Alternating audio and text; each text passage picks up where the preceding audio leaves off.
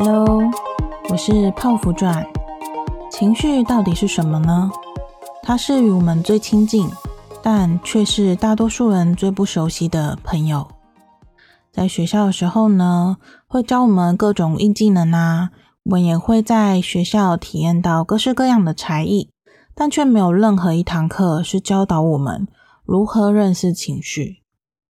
在学校的时候，大家都常常在谈论 IQ。那出社会的时候呢，大家谈论的则是 EQ。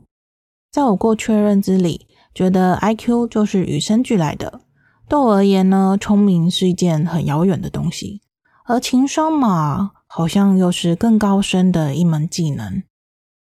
觉得情商高的人就是很有智慧、很有气质，就像是志玲姐姐那样子的天使形象。或像是桃子姐啊、康永哥那样子的才智双全的形象。那再仔细的想想，撇除我跟他们的外在差异，有什么共通点是我们能够去学习的呢？嗯，原来在他们身上都散发着一种稳定感。情商高的人，感觉不论在什么样的事件跟环境下，都可以不疾不徐的去应对。这种悠然的感觉，好像将所有很严重的事情瞬间都化成了小事。再让我们回头思考一下，过去自己遇到一些让自己手忙脚乱啊、焦虑紧张的状况，不管曾经看了多少书跟文章，或是听了多少人分享过类似的状况，但是事情发生的当下，还是会让自己感到脑袋空白啊、无所适从的。实际上，你有没有发现？很多时候，当脑袋感觉到空白，其实都源自于我们受到了情绪的控制。那些害怕、担心、焦虑、恐惧，大多都来自于大脑感觉到自己很危险，所以呢，脑袋就突然宕机了。过去的泡芙传就是这样的状态。自从我开始认识情绪，去觉察它的来临，辨认是哪位朋友之后，我发现，在每个当下的思绪会变得更加的清明，脑袋也不像过去那样的乱成一团，而是能够更掌握眼前的状况。过去呢，不论是阅读啊、上课、看文章等等，所吸收过的知识，其实都在强化我的价值观。当遇到事情的当下，我不记得在哪里看过或是听到什么，但我却会自然的用自己觉得正确的方式去应对。而受到情绪掌控的时候，大多为了保护自己，会出现许多无法解决问题的行为，例如生闷气啊、指责他人，或是觉得自己很受委屈。而由于我们高敏感特质呢，更容易将这些情绪延续在自己心里很久很久。因为我们是群容易感到快乐的特质，相对的也容易感受到悲伤。若是经常无意识的将自己放在压抑的环境中，会让我们整日感到闷闷不乐的，感觉到不快乐。而一般人无法理解高敏人所接收到的刺激，总是告诉我们不要想太多呀，转个念就好。但对我们而言，就像是一阵徐风，根本无法解决我们所遇到的困难。而对泡芙钻而言呢，转念无效，在于我们的世界根本不存在着那些令自己感到舒服的样子。所以转来转去都觉得好像哪里怪怪的，因为那是别人的感受跟价值观，而不是我的呀。胸口那团闷闷的感受依旧存在。对他人而言微不足道的小事，对我而言就像是被重击了一拳。而现实许多因素，我们没有办法立刻去改变环境，但唯一我们能够自救的方式，就是掌控自己的情绪。这才是对高敏人而言最真实有效的方式。而情绪说来很常听到，却又感到很模糊，更别说是要去认识跟自己学习了。泡芙钻可是花了人生大半辈子的时间，在生活中连滚带爬的，才慢慢的掌控这位调皮的老朋友呢。不过现在资讯真的非常的富足。许多高人呢，将专家们的研究翻译成像我们这种一般的人都能够理解的内容。那本集泡芙传就来推荐一套系列书籍，是来自于法国官方的家庭辅导委员，并且受到总统马克宏任用，拥有四十年情感教育资历的教养专家所推出的亲子情绪管理小学堂系列童书。泡芙传觉得这套书最棒的地方就是画风幽默逗趣，加上以图文对话的方式呈现，让复杂的议题生活化、活泼化。完全减低不喜欢看太多文字以及花太多精力理解文字意义的人们。每一本书里呢，都会收录三个故事，讨论了同一种情绪反应的不同三个面向，让读者能够更灵活的从本质去认识情绪，而不流于自是说教的内容。每个小故事呢，都是加强父母跟孩子连结的小小工具。这套书籍呢，不仅让孩童容易理解。也能够让已经成人的我们非常的好阅读。如果你也跟泡芙传一样，一开始阅读跟情绪相关的书籍有点吃力的话，非常推荐先由此书开启你的自我探索之路。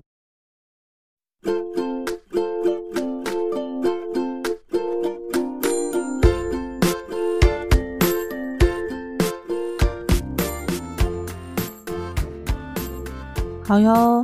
接下来就来介绍一下，总共有六本书籍。那泡芙传也从中呢分享了一些自己的心得。那第一本呢，它的书名叫做《我从此不爱比较》，三个故事教孩子化解嫉妒。嫉妒这个字包含了许多混杂在一起，会让我们感到难受的情绪，例如愤怒。悲伤、害怕、羞愧等，而在书中收录了三个小故事，探讨嫉妒的三种面相。第一种呢，就是失宠感；第二种是失落感；第三种则是爱竞争。泡芙钻第一次翻开这本书的时候呢，内心真的满满的感动，让我回忆起孩童时候的我，非常的能够共感。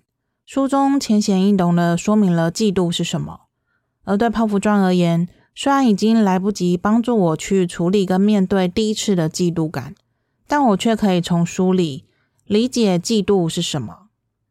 嫉妒是一种在他人未经自己同意就夺走我们所拥有的事物时，我们自然而然会有的感受，可能会嫉妒弟弟、姐姐、刚出生的宝宝，或是另一个小朋友。孩童时期的我呢，根本不会知道该怎么去处理跟面对这些情绪，而透过书中的引导，让我觉得非常有趣，相信也会帮助非常多为人父母的你去处理孩子所面临到的问题。每种情绪都有它的天赋，透过书中的引导，让我们可以用更好的方式让情绪流动，不再像过去那样子的压抑它，甚至假装自己没有事。等待下次这位老朋友再来临，我便能用跟过去不同的选择来应对，而不是一直像过去那样鬼打墙的，让自己感到不舒服跟不喜欢自己。经过每次的调整之后呢，结果才会跟过去有所不同。第二本书的书名叫做《我变得更有自信》，有三个小故事教孩子勇敢去尝试。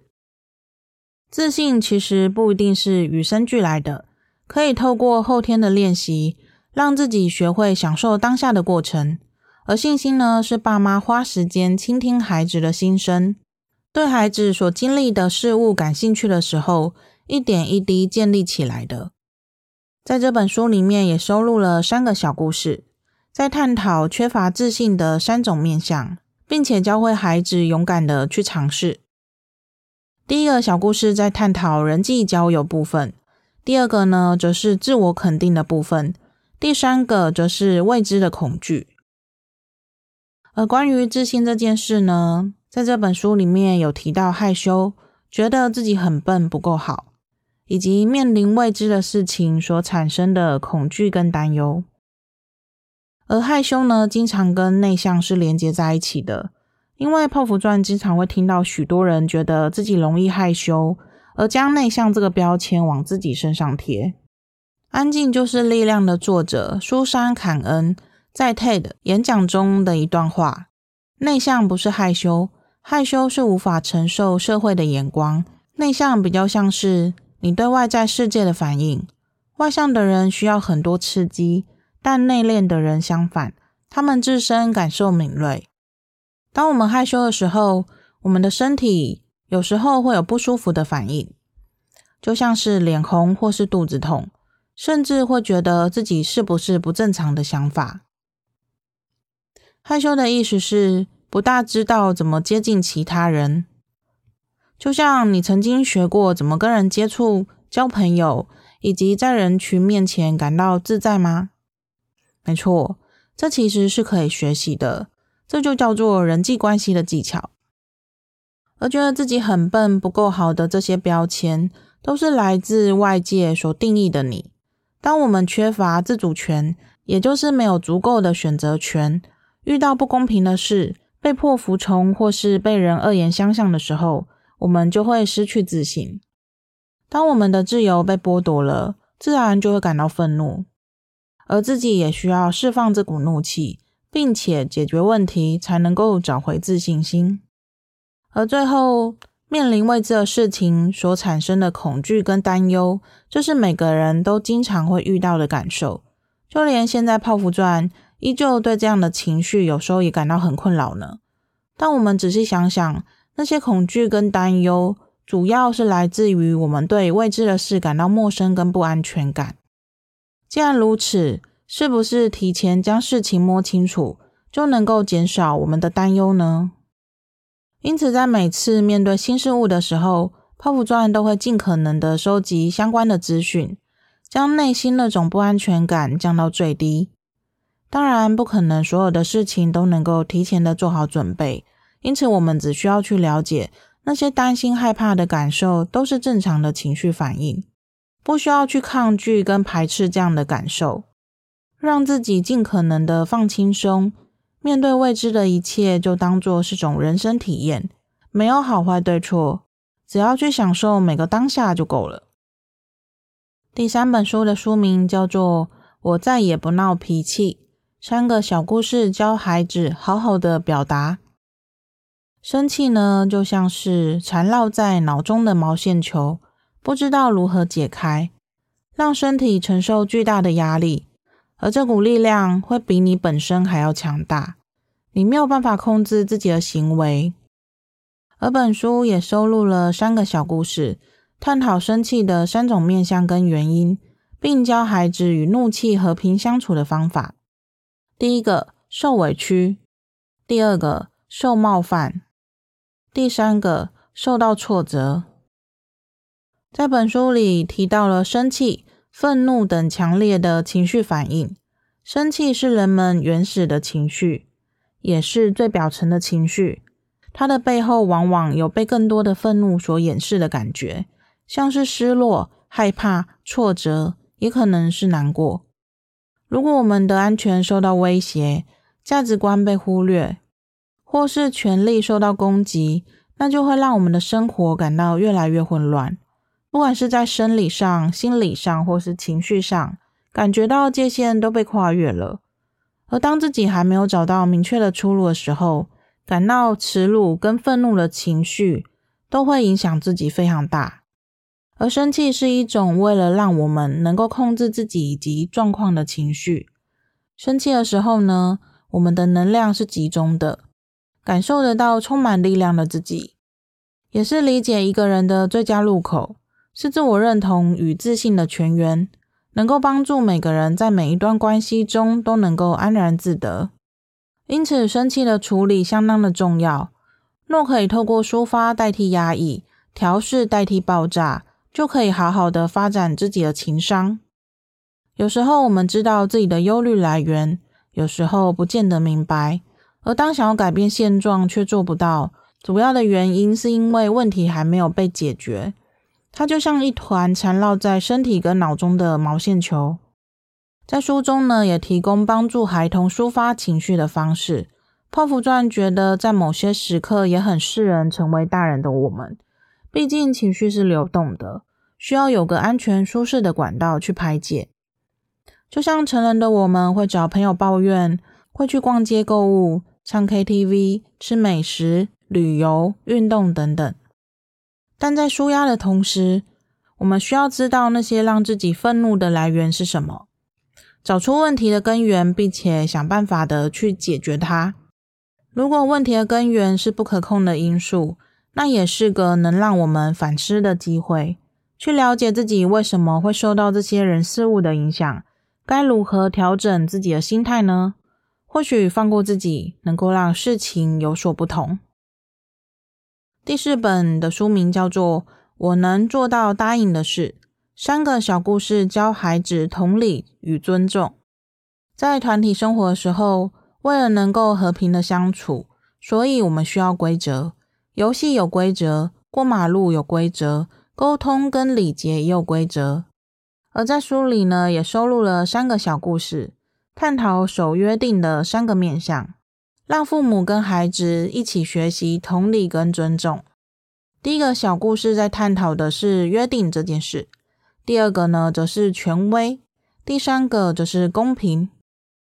这本书呢，泡芙传觉得是前面几本的进阶版，在团体中的和平相处真的非常的不简单。除了需要有情绪稳定的领导者之外，也要有能够带领同伴的小领导，所以非常适合家族跟学校团体与小朋友一起共读这本书。在书中的沟通跟交流，让我发现所谓的同理跟尊重，说穿了就是我跟你是不是同一国的。当我们身在团体中的时候，很容易受到外在因素去影响我们所感受到的一切。这部分相信是每个高敏人都非常有感的，但很稀缺的是，要能够遇到成熟的领导者，真的不是件容易的事呀。因此，与其去期待跟担心自己会身处在什么样的环境跟团体中，倒不如让自己学习成为成熟的一员吧。第五本书的书名叫做《我敢向霸凌说不》，三个小故事。教孩子保护自己。校园呢，应该是安心成长、快乐学习的地方。不过呢，麻烦的事也不少。在这本书里面，也收录了三个小故事，呈现霸凌的三种面向，教孩子独立思考，勇敢的去拒绝。而第一个探讨部分，则是霸凌这件事；第二个是恐惧；第三个是打架。那这本书泡芙传觉得跟刚刚说的那一本书一样，都是在团体间容易发生的事情，尤其是霸凌这件事，是近年来开始受到许多人重视的议题。泡芙传在小的时候其实也遭过同学的霸凌，除了日常被排挤跟嘲笑之外，还曾经莫名的被同学打了一巴掌呢。当时的自己真的是惊呆了，完全不知道该怎么处理才好。而过去的资源也没有像现在这么的多元，不仅那个年代的老师就是权威之外，自己也不敢跟父母说在学校遭遇了什么。但我想，不论是大人或小孩，其实大家都是缺乏更好的处理方式，因为过去的年代不会教我们要怎么去处理人际关系跟情绪，反而会以服从权威跟忍耐为优先。不论是小小孩或是不同身份的大人。每个人在每个人生阶段都会有自己的烦恼跟困难，尤其是身处在群体中，人际关系都是占比非常大的人生课题。因此，这本书非常推荐给每一个孩子跟大人一起共读。在阅读的同时呢，能够去分享每个人在自己的角色中所产生的感受跟想法，拉近彼此的距离。而最后一本书呢，其实它是一个独立的专题书本。它的书名叫做《我学会接纳分手》，三个小故事陪孩子走过不安。这本书主要是在讨论，当父母离异的时候，孩子可能会有产生一些念头。那在这本书也收录了三个小故事，让我们了解如何陪伴孩子理解并且走过情绪的低谷，找回自在与安定感。第一个小故事主要是探讨生命中最糟糕的一天，因为有一天爸妈告诉阿雅跟弟弟，他们要分开了。而第二个探讨的部分则是我有两个家。当父母离异的时候，一定会发生的事情。在爸爸家的时候，孩子想着妈妈；而在妈妈家的时候，又好想念爸爸。第三个讨论的议题是谁对谁错，主要是谈到小主角的表弟，他的父母也离婚了，而且他们还会互相的说对方坏话，所以表弟变得动不动就生气，几乎每晚都做噩梦。原因来自于表弟其实不喜欢听到爸爸妈妈互相讲彼此的坏话，让他听了感觉到很受伤。这本的主题呢，是个令人感到悲伤并且想要逃避的议题，就是父母离异这件事情。而泡芙传呢，是在单亲家庭中长大的。我的父母分开之前，并没有好好的去告诉我原因，而是从我眼前所发生的事件跟结束的方式。让我不得不去接受已经发生的事实。在我自己的成长经历中呢，有无数次的去怪罪自己的父母，也有无数次的去羡慕别人的家庭。这又是另一段值得分享的人生故事了。而今泡芙传也相信，每对夫妻走上离婚这件事的当下，内心一定产生非常多复杂的情绪。以及对未来未知的担忧跟不安。当我自己经历过感情中的分开之后，就能够去理解，最初相爱的两个人真的不一定能够相伴到老。人与人之间的感情真的非常的复杂，因此分离这件事情并没有好坏对错，最重要的是我们该如何去面对，以及对自己的选择负责。在这本书，与其说是给小朋友看的，我觉得更适合让父母去了解小朋友的情绪反应。许多大人都以为小朋友不懂大人的世界，所以也就避开解释太多，以为事情不说就没事了。其实小孩才是最敏感又敏锐的，就算大人不说，我们也都能够看出到底怎么了。如果你自己或是身边的人刚好遇到了分离的这件事，可以来向这本书学习如何跟孩子做双向的沟通吧。OK，那最后的总结呢，就是这套书籍虽然说是童书，但却非常细节的说明情绪跟如何解决的方法。泡芙传觉得孩童跟成人的情绪差别在。孩童的情绪是最直接跟最快速显现外在的行为，而反之，成人的我们，因为过去经历过太多被否定啊、压抑跟比较，会让我们反而去包装跟隐藏自己真实的样子。但其实，不管我们年龄增长了几岁，当内在还是停滞在过去某个阶段的时候，我们的内心依旧都是个容易受伤的孩子。我想许多伙伴都跟泡芙传一样。我们没有能够引导我们的父母，所以让我们经历了许多不被理解的过去。但父母也是第一次当父母啊，没有人天生就知道怎么当父母的，所以他们也用了他们世界里所理解的样子去对待我们。因此，不需要去埋怨或是对过去感到悲伤。听过许多人长大会无意识的复制自己父母的行为。感觉就是一个不可避免的命运，但只要透过持续的学习，帮助我破除那个不知道哪里来的魔咒，活成自己喜欢的样子。不论现在的你是否身为父母，我们都有能力成为自己的父母，为自己的每个选择负责，也为自己活成自己喜欢的样子吧。好哟，很开心你收听到这里。若本集的内容对你有帮助，欢迎你分享给更多需要的人。如果你有其他个人的困扰，泡芙传有推出一对一的树洞服务，更详细的内容会放在节目栏里。至今呢，泡芙传已经陪伴过了数十位伙伴，松开内心那颗锁死的螺丝，透过泡芙传的陪伴与引导，找出影响你的根源性问题。让我们一同活成自己喜欢的样子吧。那我们就下次再见喽，拜拜。